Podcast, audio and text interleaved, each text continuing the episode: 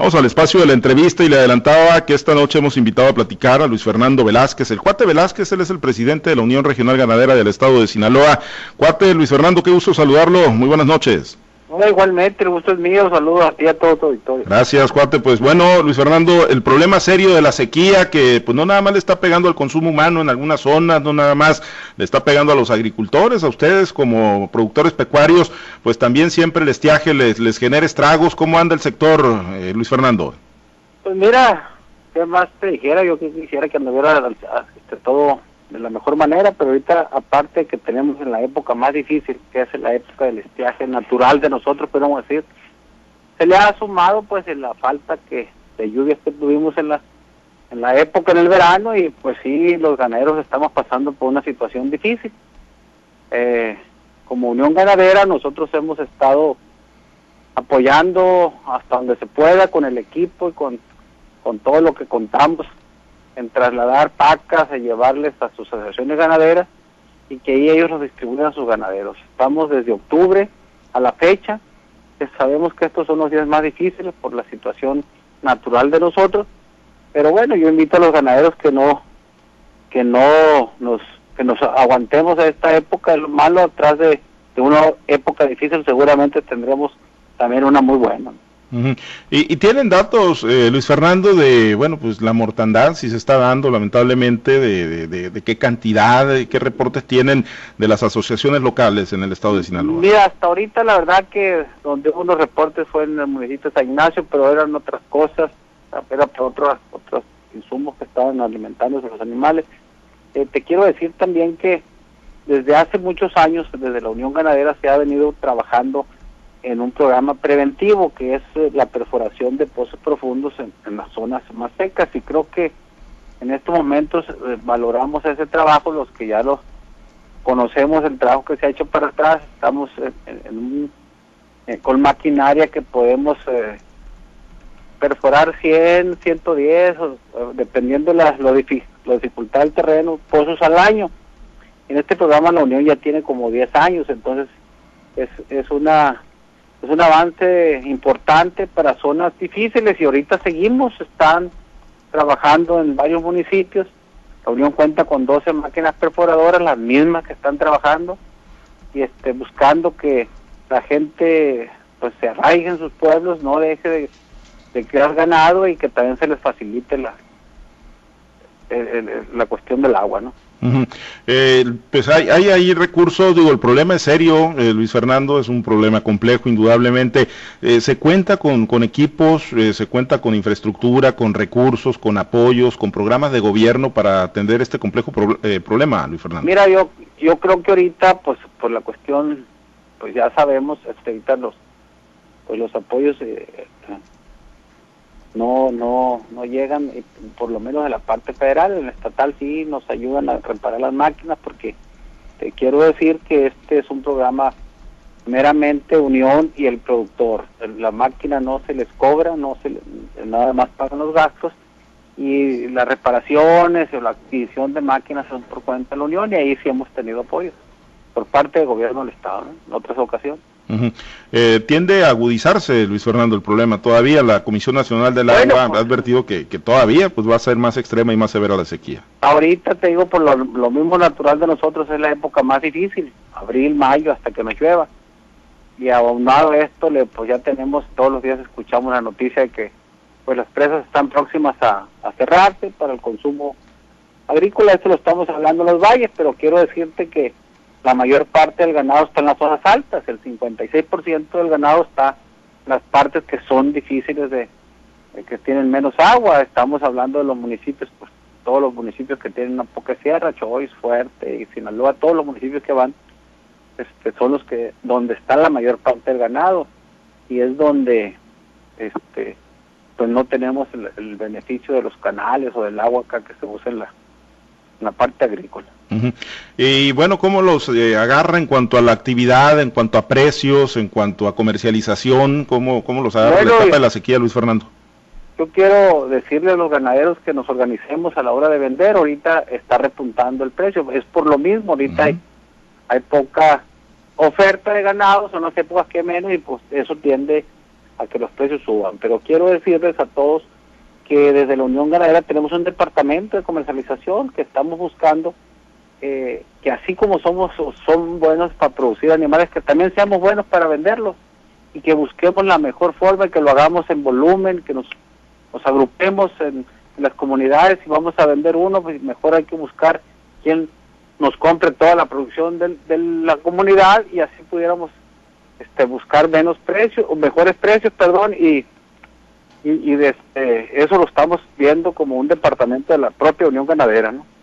Sí, sí se están estructurando bien, sí están encontrando nichos de mercado importantes. Mira, eh, lo que hacemos aquí es que ofertamos el animal y el que dé el mejor precio es un tipo subasta, pero este, estamos hablando de los, a los guardadores, a la gente que tenga este el interés por comprar dicho lote con toda la documentación. Quiero decirles que también eso es importante. Acuérdate que estamos en una etapa de recuperar el estatus sanitario es importante que el ganado vaya con arete, que también lleve guía para saber su origen y destino, que es uno de los de los temas que siempre se nos está pidiendo por parte del Departamento de Estados Unidos, que rastremos bien nuestros animales.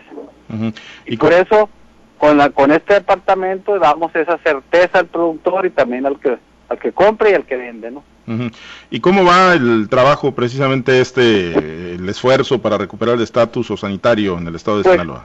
Te quiero decir que apenas hace eh, fines de marzo termina el ejercicio 2020, el cual llevó a cabo el 99% de las acciones importantes por el programa de trabajo que se había realizado. ¿Qué consiste?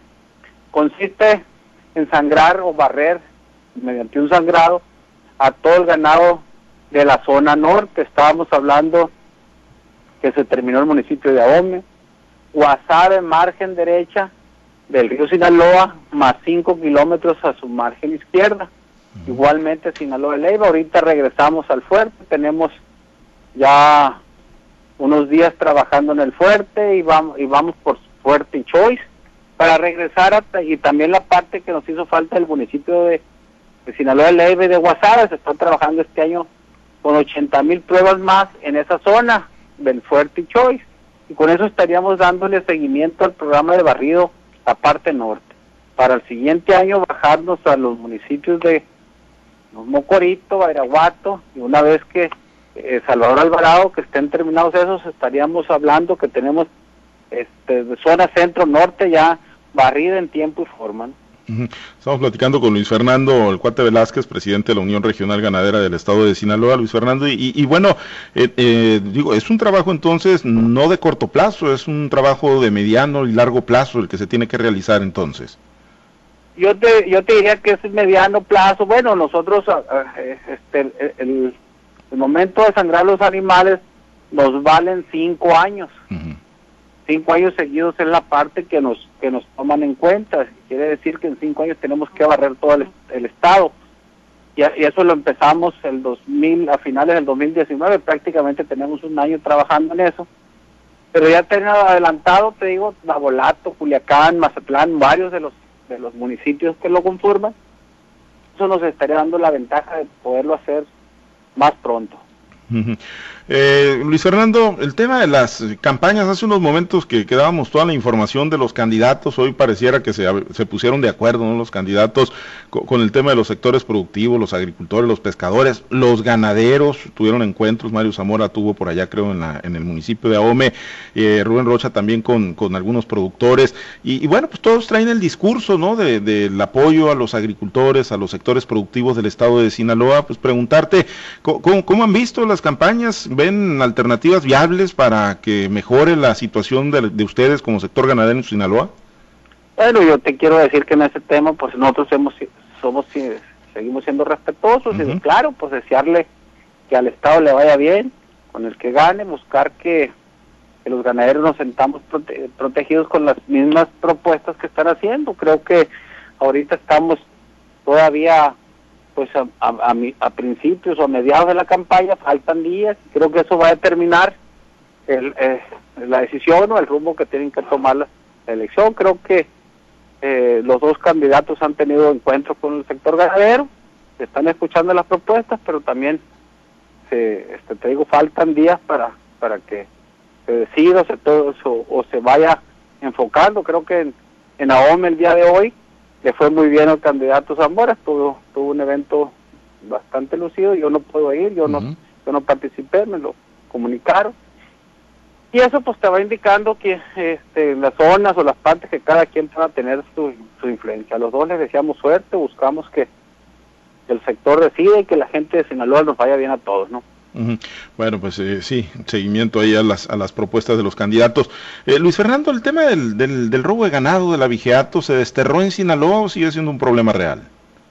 Fíjate que en este robo, pues hay una, una no, en, la, en la fiscalía hay un departamento de, de abigeato y, un ministerio público, al cual ayer precisamente tuvimos una, una plática con él y, había zonas conflictivas, había zonas que había problemas, ahorita no tenemos reporte, al menos no sé si suceda, pero aquí reportes no han llegado.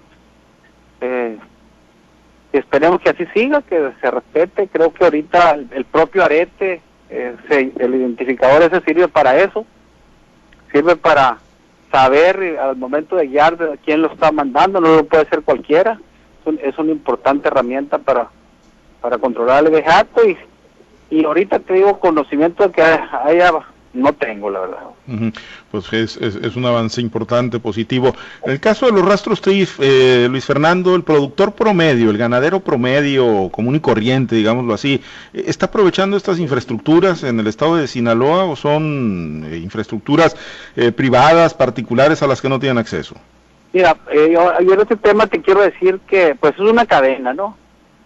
Hay una cadena, eh, el introductor al rastro pues siempre sigue siendo el engordador, pues que nosotros, el, productor primario, pues le vendemos a él nuestro becerro y él lo va a finalizar y obviamente al finalizarlo pues el destino final es el rastro.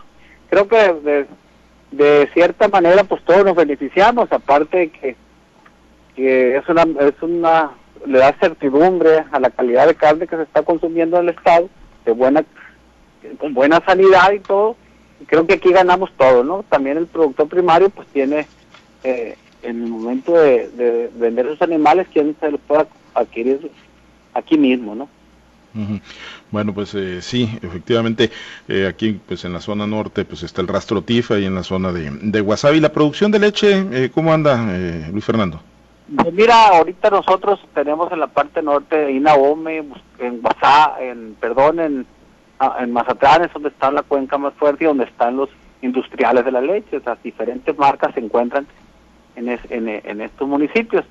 Y recientemente les quiero agradecer también a, a, los, a los, industriales que ah, después de algunas pláticas y algunas negociaciones se llegó al acuerdo de aumentar en 60 centavos el litro de leche. Creo que eh, eh, ahorita en este momento ningún estado de la República tiene el precio que tiene Sinaloa, que es de 8.60 por litro de leche fresca fluida, pero de, este, refrigerada, pues en tanque frío. Creo que ahí pues aprovechamos para agradecer al gobierno del estado, al secretario de Agricultura, a Raúl Cárdenas, que son los subsecretarios de ganadería que fueron parte de esta negociación y los ganaderos tienen a partir del primero de abril ese, ese aumento en la leche. ¿no? Muy bien. Eh, Luis Fernando, pues antes de concluir, nada más eh, regresando un poquito al tema de la sequía, eh, ¿dónde, ¿cuáles son las zonas específicas donde están teniendo mayores problemas? Me decía zonas serranas, pero ¿en, en, qué regiones estaría focalizado ahorita el mayor pues problema? Mira, ahorita te, llaman de, de, Escuinapa hasta Choice, las partes altas, te digo, lo que es Escuinapa, El Rosario, Concordia, San Ignacio, Cosa, todos los municipios que en este momento no, no, no, no paran de pedir ayuda en el momento de hacer pozos profundos, pero acuérdate que se van a cerrar las presas y en eso empiezan los problemas en la zona agrícola, pues que ya ah, van a ser todo, prácticamente todo el estado. Muy bien.